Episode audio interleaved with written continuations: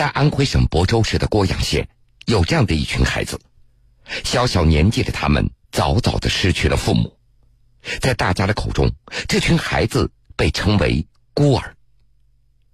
然而，更加不幸的是，就在今年的一月六号，他们又再一次经历了失去至亲的伤痛，失去了他们天天喊着的梅爸爸。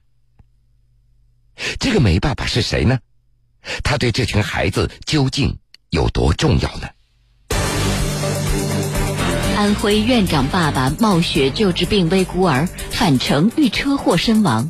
快过年了，回来看看吧。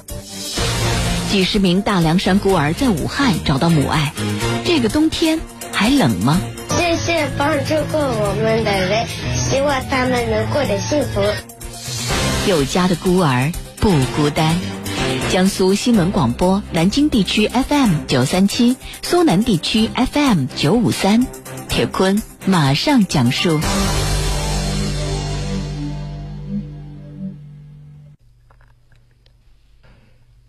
一月二十六号，王培培和亲朋好友按照当地的风俗，提前一天给丈夫梅建过了三七。你给我讲，人家孩子没有父母，可可怜呀。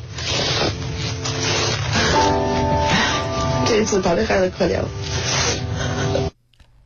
梅建生前是安徽涡阳县社会福利中心的负责人。一月六号，他三十九岁的生命停止在了这个风雪交加的日子里。福利中心里十五岁的孤儿张平，至今还清楚的记得他跟梅爸爸说的最后一句话。我讲的，爸爸路上慢点滑。他说的好，那样那个时间段。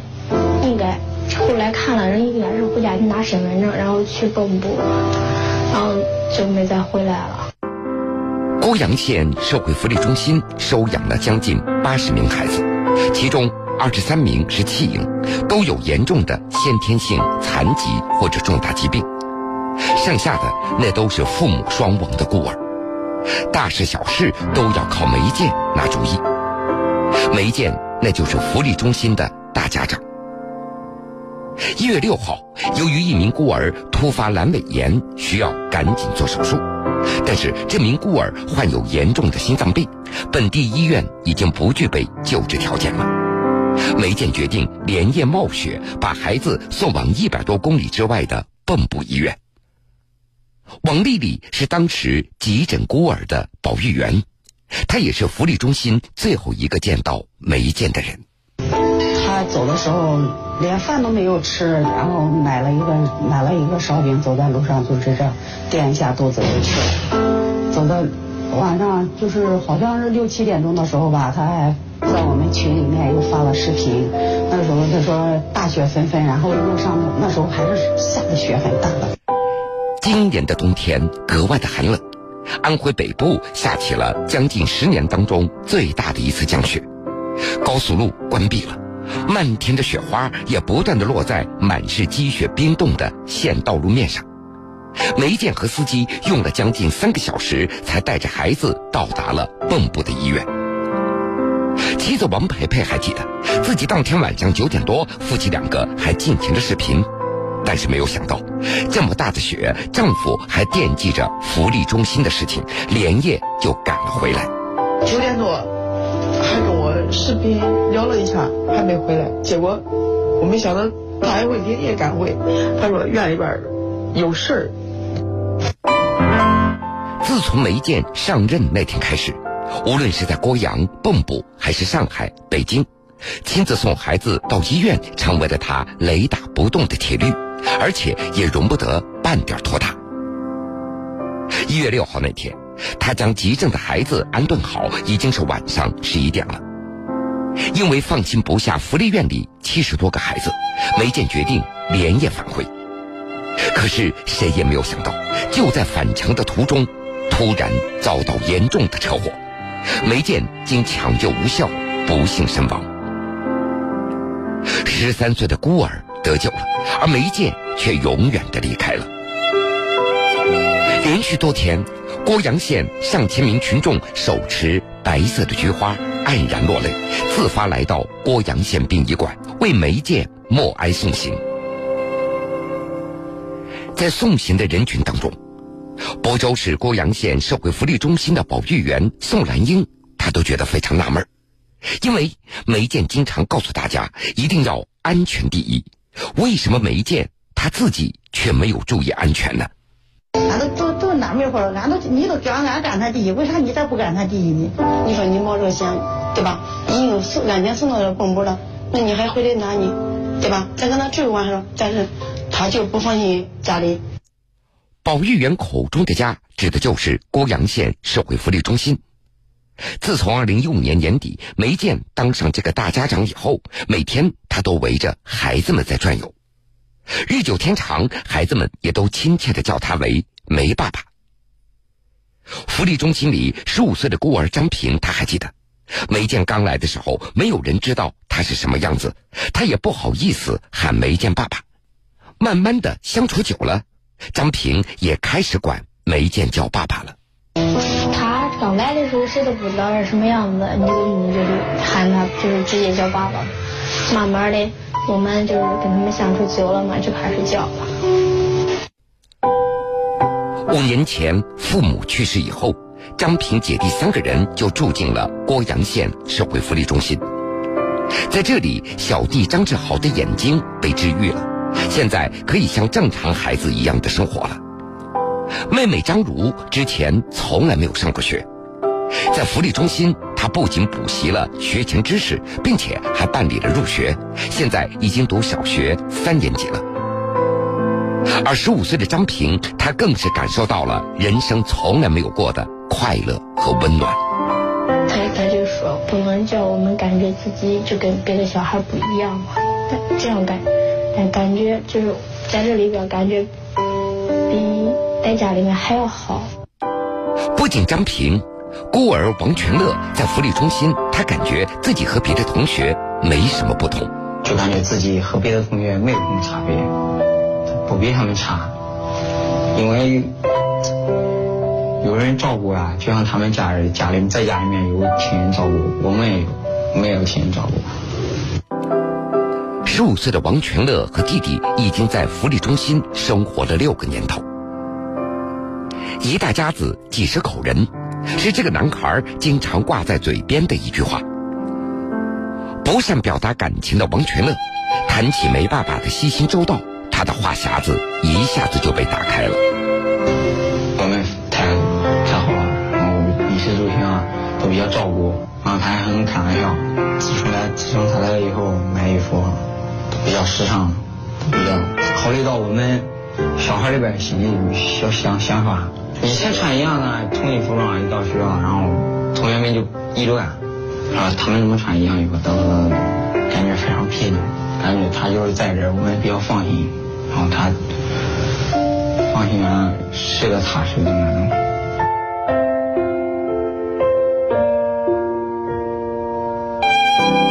梅爸爸的突然离世，福利院的孩子们再次品尝到了人生的无常。小小年纪饱尝着失去亲人的痛苦，让眼前这些孩子既敏感又脆弱。没见三七这一天，因为大雪天气，为了安全起见，孩子们没有去扫墓，但是他们却用自己的方式祭奠着心中的院长爸爸。亲爱的梅爸爸，这些年来您辛苦了，总之有太多太多想说的话，但又说不上来。我从心里把你当成父亲一样，每次见到你，你都会对我微笑一下，那微笑显得那么温柔、和蔼、慈祥。我永远忘不了你的微笑。你是我们的爸爸，也是我们的妈妈。雪又下了，路上又铺满了一层雪。离开了那么久，你不想家吗？快过年了。回来看看吧。如果事情能重来，我会好好的学习，好好的做事，让你好好的当我的一回爸爸。爸爸，我想你了，回来看看我吧。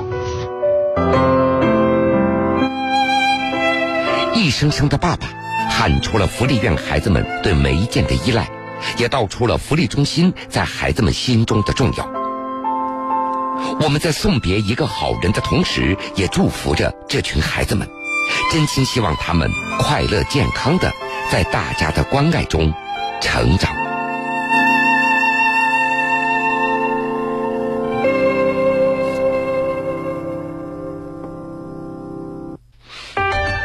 新闻故事，雪坤讲述。雪坤讲述。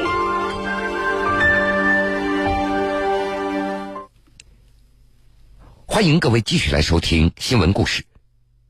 在距离郭阳县五百公里之外的武汉，九零后的女孩于婷，她也办了一所特殊的学校。学生们全都来自四川大凉山的彝族孩子，其中超过一半也都是孤儿。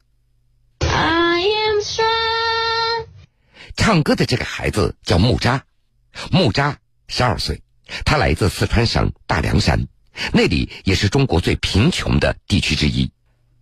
去年，木扎和小伙伴们十六个人还登上了中央电视台“出彩中国人”的舞台，他们纯净的声音被评委们称赞为直抵人心。而事实上，这些孩子都是武汉子墨艺高教育的学生。这个位于武汉市江夏区的老旧厂房就是孩子们的家。这里的七十名学生全都来自大凉山，最小的四岁，最大的十七岁。他们当中超过一半的孩子都是孤儿。孩子们按照文化课水平分为一到六年级，学习语文、数学、英语、美术等科目。他们的学习和生活由八名老师负责。为了锻炼孩子们的生活技能，四年级到六年级的孩子每周都要按照值班表到学校厨房来帮厨。这天是木扎帮厨的日子。比如说切肉啊，然后，嗯，就切东西，然后呃刨东西，就是这样。做家务对木扎和这里所有的孩子来说，这并不是一件新鲜事儿。十岁的安东父亲去世，母亲改嫁以后便失去联系了。懂事的他四岁开始就在家中帮着奶奶干农活了。说起农活，安东深有体会。用孩子的话说，就是把土豆种在地上，然后熟了之后就把土豆给挖出来。把土豆种种在地上，然后它熟了之后，我们就把它挖起来。孩子们分工明确，切菜、刨土豆动作非常麻利，各个工种之间的配合也非常有默契。数九隆冬，水系发达的武汉显得更为寒冷，土豆拿在手上就像握着冰块一样，孩子们的小手也被冻得通红通红。因为小小了那不够吃，不做那么多的话，那其他小朋友没有了，这怎么办？每人都会有一份，这样才是可以的。由于学校在半个月前刚刚搬到这里，食堂和教室还在装修，孩子们眼下只能够在院子里就着寒风在吃饭。虽然看着都让人心疼，但是孩子们却十分的开心。用木扎的话说。这边的菜大部分自己那边都没有，在这儿的话，叔叔阿姨还有爱心人士都会给自己送来吃的，并且还会送来一些肉。这边的菜呃，大部分我们那边都没有，在这儿的话，叔叔阿姨们就爱心人士给我们送吃的，然后也会给我们送肉，这样。有菜有肉，从大凉山里出来的孩子们就觉得格外的满足了。吃完饭以后，孩子们会围在火堆前烤着土豆。在木扎看来，从小就吃土豆，他是吃不腻的。他应该是从小就吃，然后也是吃不腻的。土豆是孩子们在大凉山从小到大吃的最多的东西。这小小的习惯，学校的负责人于婷并没有制止，一旁的他只是感觉到特别的心酸。二十七岁的于婷个头不高，不过却有着非常坚强的性格。在上大二的时候，他就开始创业了，开办了一所教育机构，为艺考生进行培训。那是在二零一六年，通过媒体报道，于婷了解到了大凉山孩子的情况，他毅然决定要尽自己的所能去帮助这些孩子。而当他亲自赶到大凉山，看到孩子们的生活状况以后，他毅然决定把这些已经失去了双亲以及家庭极度贫困的孩子带出大凉山，让他们免费进入自己创办的学校生活和学习。一直到现在，于婷她还记得第一次见到木扎时的情景。刚开始的时候，他不说话，坐在楼梯上上完课可以坐一天，甚至一动不动的发呆。你跟他说话的时候，你说的很多的情况下啊，他就会默默的流眼泪。木扎出生在大凉山地区，出生之后没多久，父母就离婚了，之后便与母亲失去联系。后来父亲再婚，直到来武汉之前，木扎一直在跟着奶奶生活。十几年过去了，木扎就从来没有见过妈妈，更从来没有享受过一天的母爱。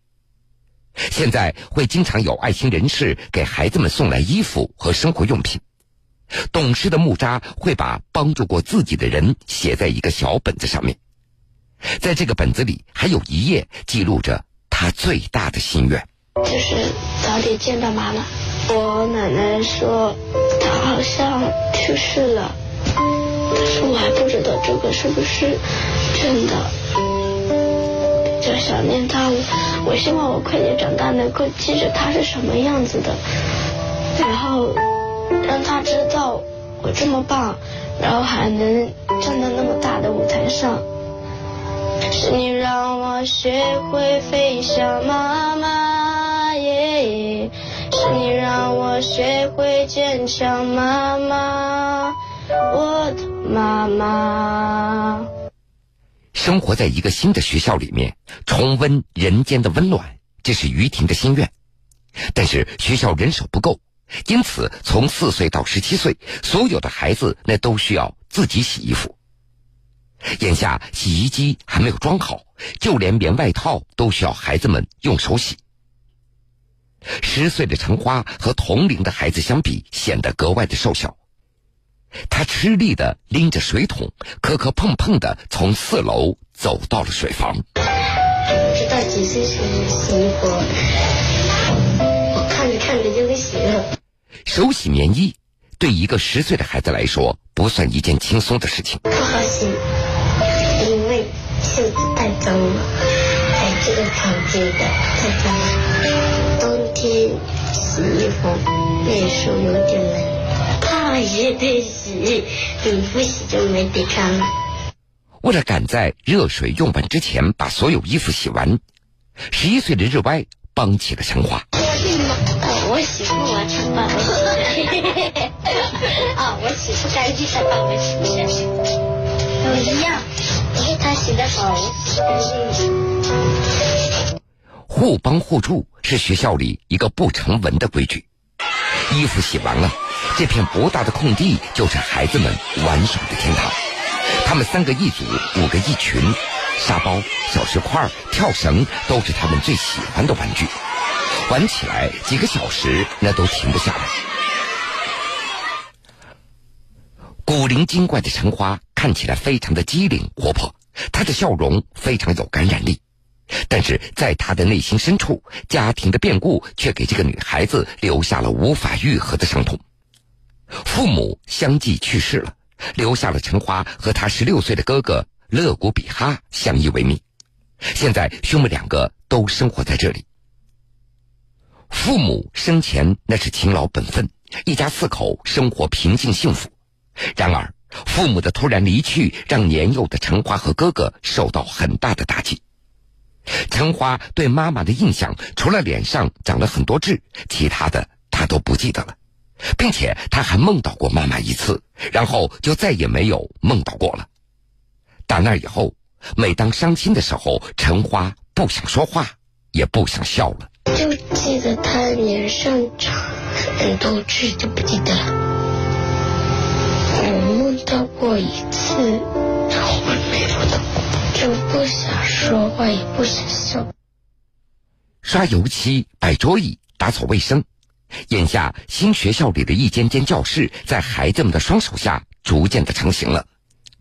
与生活条件的改善相比，课堂、课外书、知识对这些孩子的吸引力则更大，这也是孩子们最喜欢武汉的地方。因为在大凉山的话，嗯，很多课外书我们都没有的。然后在这边的话，我们也有个图书馆，也可以经常去图书馆里看书。眼下，孩子们已经把自己的新教室收拾妥当了，就等着新学期的到来。但是，作为学校的创办人，于婷的心里在这个冬天却有几分沉重。我很怕，突然有一天，大家告诉我说，你不符合我们的规章制度，所以你这些孩子要送回，从哪来到哪去。其实，从于婷第一天把孩子接到武汉的时候，她就有这样的担心了。虽然在前期，她已经做了很多准备工作。比如在工商部门注册成立了公司，并且还获得了孩子监护人的委托书，以及由当地乡村组织开具的有关孩子的情况说明等等。现在尴尬的就是民政认为是教育，教育认为是民政，然后他会认为我们的孩子身份很特殊，都是少数民族，又是这种家庭环境又是这样子，他会认为。你这个对于政策上来说难度太大了。这些现实当中的政策难题，不仅考验着于婷，同样也会考验着当地政府的相关部门。虽然于婷还没有孩子，也没有当过母亲，但这七十个大凉山的孩子已经被她看成了自己的孩子。再苦再难，这个九零后的女孩，她也会坚持下去的。眼下，除了爱心人士给孩子们捐赠的衣物和生活用品以外，所有的开销那都来自于婷和丈夫经商投资的收入。虽然尽心尽力照顾着每一个孩子，但是于婷她也做了最坏的打算，那就是即便学校办不下去了，这七十个孩子她也会一管到底的。成绩好的，我们都会出钱供他去读书。那么像木扎这种有特长的孩子，我们就会一直培养他的特长。我们就把文化课既不是特别强的孩子，也没有特长的孩子，到十七岁左右，我们就会送他去学一技之长。呃，谢谢帮助过我们的人，希望他们能过得幸福。我希望他们能身体健康，能开开心心的。希望他们新年快乐，万事如意。